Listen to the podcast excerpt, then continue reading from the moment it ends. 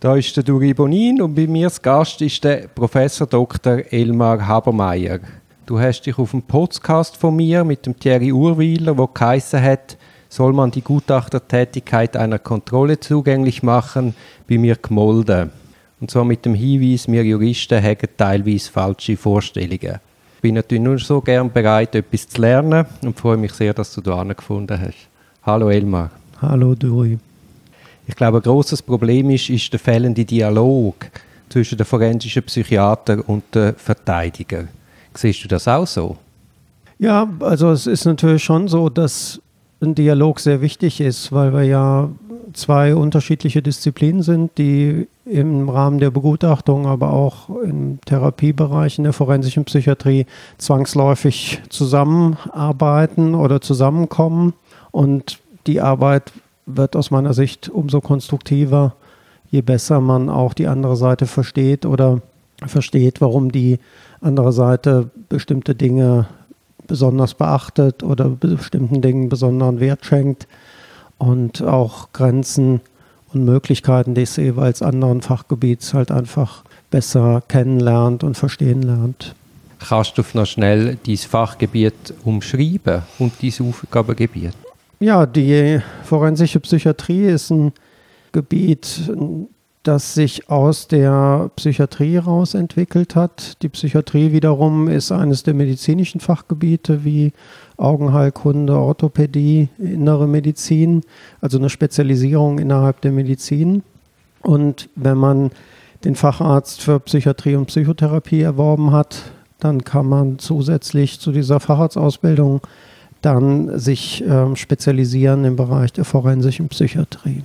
Und wieso bist du genau als in der forensischen Psychiatrie gelandet? Tja, das, sind, das sind dann so die äh, Zufälle des Lebens. Ich habe meine Facharztausbildung begonnen in Aachen in Deutschland in der Klinik und in der Aachener Klinik war zu dem Zeitpunkt äh, Professor Sass äh, Klinikdirektor und das ist einer der bekanntesten forensischen Psychiater in Deutschland, der ähm, in der Allgemeinpsychiatrie den Lehrstuhl halt für Psychiatrie und Psychotherapie hatte, aber sich habilitiert hatte über Persönlichkeitsstörungen und deren forensische Bedeutung, sehr viele Gutachten gemacht hat.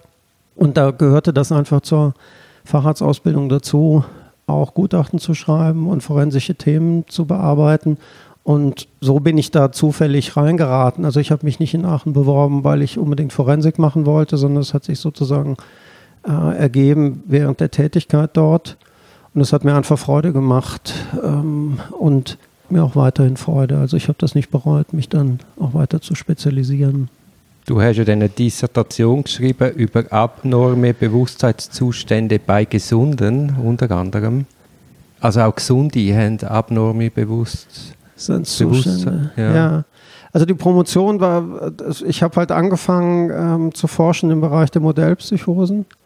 Das ist ganz interessant und, und lustig dann auch gewesen, weil das zum Teil halt dann auch Studien waren, die ähm, aus Zürich stammten und ähm, habe mit einem Fragebogen gearbeitet, den, den Züricher Psychologe erarbeitet hatte am Burg Hölzli und habe schizophrene Menschen untersucht mit diesem Fragebogen und dieser Fragebogen war von Adi Dietrich hier in Zürich entwickelt worden, um Rauschzustände von Menschen, die halt ähm, Substanzen konsumiert haben, äh, genauer zu beschreiben. Und habe das dann bei Psychotikern angewandt und Ähnlichkeiten in diesem Erleben festgestellt. Also das war letztlich eine ganz andere Schiene, die ich wissenschaftlich am Anfang meiner psychiatrischen Tätigkeit verfolgt habe, halt diese Modellpsychosenuntersuchung. Also der Versuch, sich über die Erforschung von Bewusstseinsveränderungen durch Zufuhr von Rauschmitteln halt dem Phänomen der schizophrenen Erkrankung zu nähern, einem besseren Verständnis dieser Phänomene.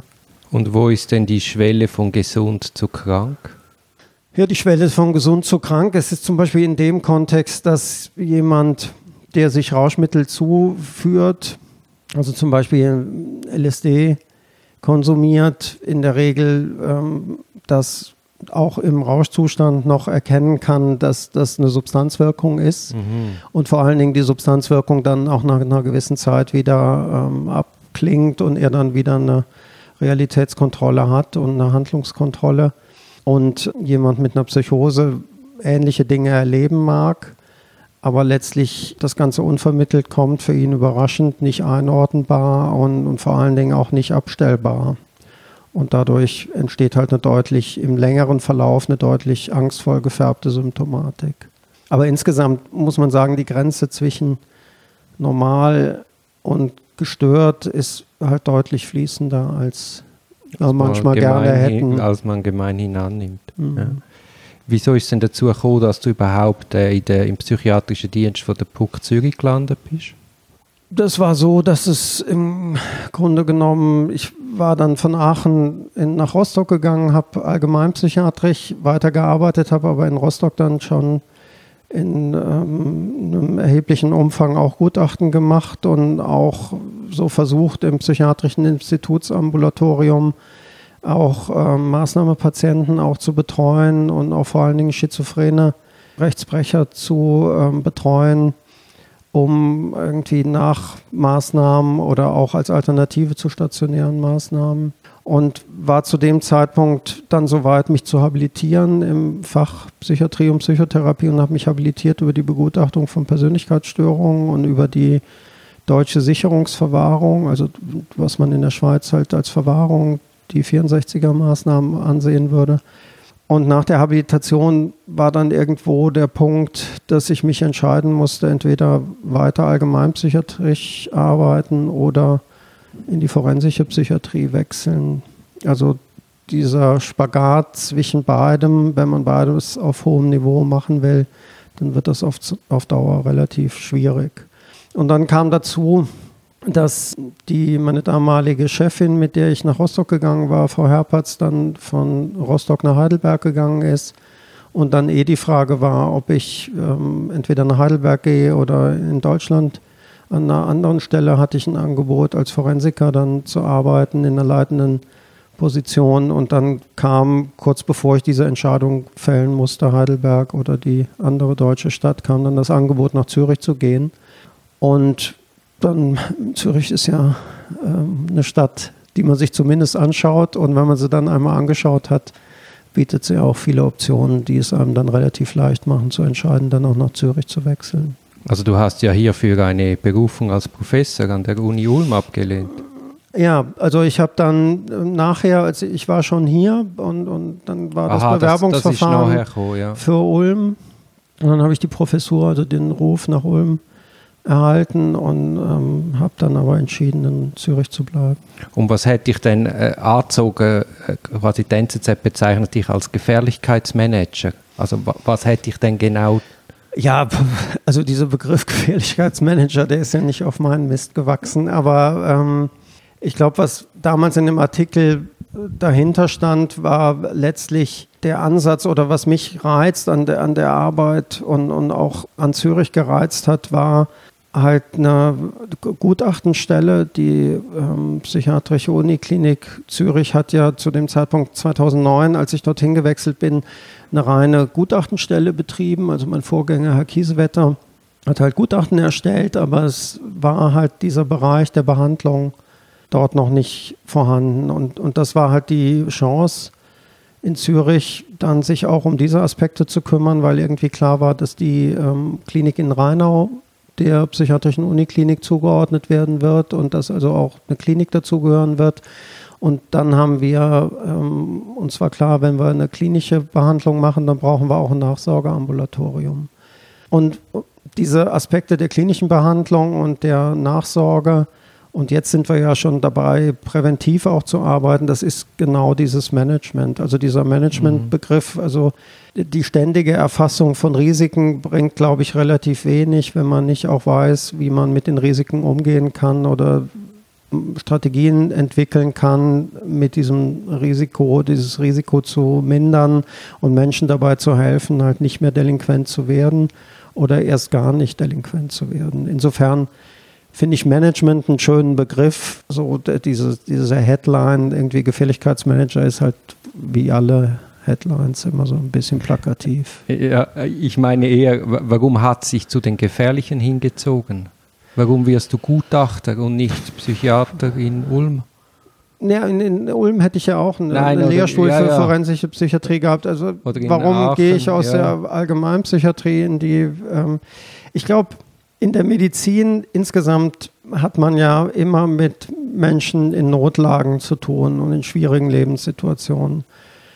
Und ich habe begonnen, medizinisch zu arbeiten im, äh, nach dem Abitur, als ich Zivildienst gemacht habe und zwei Jahre in einem Krankenhaus gearbeitet habe, zum Teil, also größtenteils in der Onkologie. Und da habe ich auch mit sehr vielen Leuten zu tun gehabt, die wirklich in schwierigen Lebenssituationen waren und, und habe dann halt auch im, im Rahmen von Nachtdiensten äh, in, der- in der Notaufnahme mitgeholfen oder wenn irgendwie Schwierigkeiten da waren und man dann irgendwie zu mehreren Personen da sein musste. Also insgesamt ist es ja im Sozialbereich ähm, in vielen Disziplinen so, dass man auch mit riskanten Situationen zu tun hat oder mit Menschen, die halt aggressiv auftreten. Und das ist jetzt nicht so, dass mich das jetzt besonders fasziniert oder irgendwie ich diesen Kick brauche, ganz im Gegenteil. Aber ähm, ich finde, in der forensischen Psychiatrie ist einfach das Interessante oder in der Psychiatrie zunächst mal ist das Spannende, dass man sich mit sehr vielen Aspekten des Menschseins auseinandersetzen muss, dass man das Fach nicht praktizieren kann aus meiner Sicht, ohne sich sehr intensiv mit dem Gegenüber auseinanderzusetzen, mit seiner Persönlichkeit, mit seiner Lebensgeschichte. Und das Ganze akzentuiert sich aus meiner Sicht nochmal in der forensischen Psychiatrie und macht das Fach dadurch extrem spannend. Ich finde es deswegen auch immer so schwierig, wenn man das per se mit Gefährlichkeit verbindet, weil unter Gefährlichkeit versteht ja sowieso jeder was anderes. Und ich persönlich würde den Großteil der Personen, mit denen ich im Alltag Umgang habe, von sowohl Patientenseite als auch ähm, Probanden oder Exploranten in der Begutachtung, die sind für mich ja in der Situation, in der ich mit ihnen interagiere, nicht gefährlich. Die tragen bestimmte Risikomerkmale mit sich und würden unbehandelt ein Risiko ausstrahlen oder langfristig sind die risikobehaftet. Aber ich bin in dem Fach jetzt seit über 20 Jahren tätig und, und habe noch keine jetzt wirklich gefährliche Situation erlebt. Da habe ich früher in Nachtdiensten im Krankenhaus wesentlich gefährlichere Situationen mit alkoholisierten oder drogenintoxikierten Leuten erlebt. Welcher Ärztetyp wird ein Psychiater? Und welche Psychiater werden forensische Psychiater?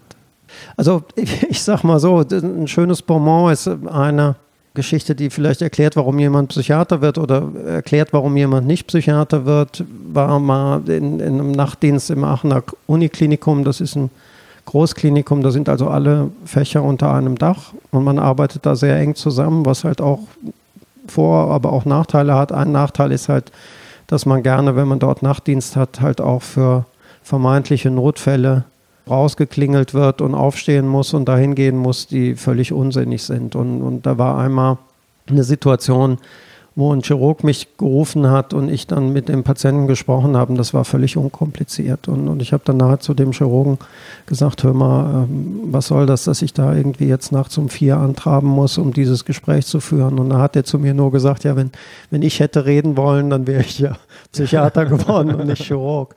Und insofern, äh, glaube ich, muss man als Psychiater ein, ein Interesse daran haben, ähm, sich auszutauschen mit Menschen. Man muss ein Interesse haben, vielleicht auch an Biografien, die nicht 0815 sind. Und, und, und das Interesse habe ich halt. Ich habe mich immer schon für Menschen interessiert und finde das spannend, auch mit ungewöhnlichen Menschen und ungewöhnlichen, ungewöhnlicheren Biografien zu tun zu haben. Ich finde es halt auch faszinierend, wie diese die Erkrankungen gerade, wir haben ja auch einen Schwerpunkt auf die Behandlung von schizophrenen Erkrankungen, wie Menschen durch solche Krankheitsprozesse halt auch verändert werden und sich verändern und auch sehr befriedigend, wenn man ihnen dabei helfen kann, dann wieder ihre Realitätskontrolle wiederzukriegen. Aber ist denn jemand, wo, wo Psychiater wird, innerhalb von der, von der Ärzte, ist das ein anderer Menschentyp als jemand, der Chirurg wird?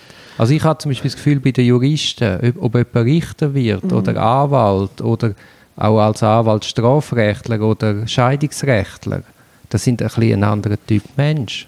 Das, das mag sein, im Großen und Ganzen. Aber also ich zum Beispiel habe während dem Studium lange gedacht, ich würde Internist werden. Und im PJ, das ist ja so die letzte Phase vor der Entscheidung, was man machen will.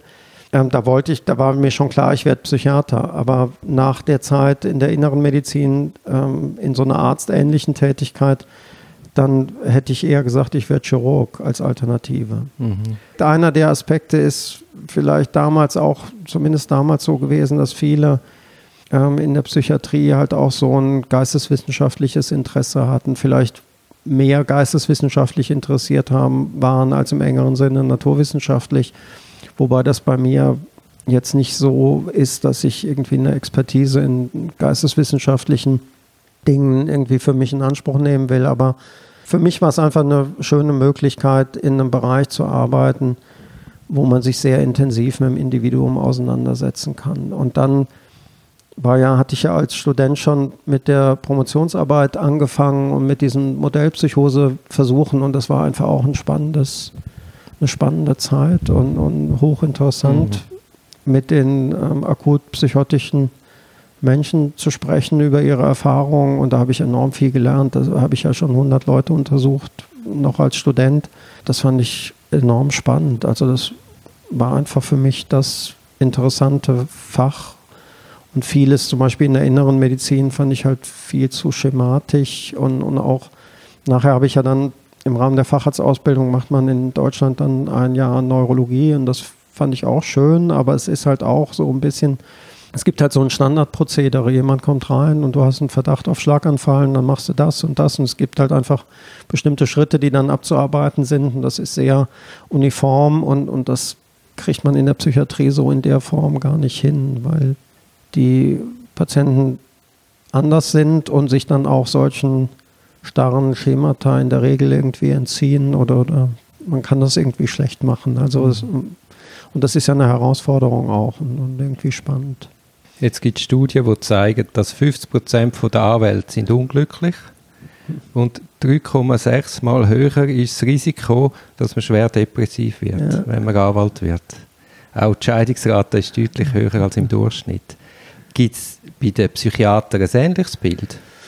Könnte man auch vorstellen, dass vor allem auch Sucht das Thema könnte sein. Ja, also es ist bei Medizinern ja auch so, dass die ähm, eine nicht unerhebliche Rate haben von halt auch psychischen Problemen und, und dass die Psychiater da jetzt nochmal eine besonders vulnerable Gruppe darstellen würden, wäre mir jetzt nicht bewusst oder bekannt, mhm. aber setze ich mich jetzt auch nicht so mit auseinander zumindest bei uns in der Klinik ist die Scheidungsrate relativ übersichtlich. Also zumindest bei uns scheint es so zu sein, dass es noch einigermaßen geht, ähm, auch die privaten Dinge noch äh, geregelt zu kriegen.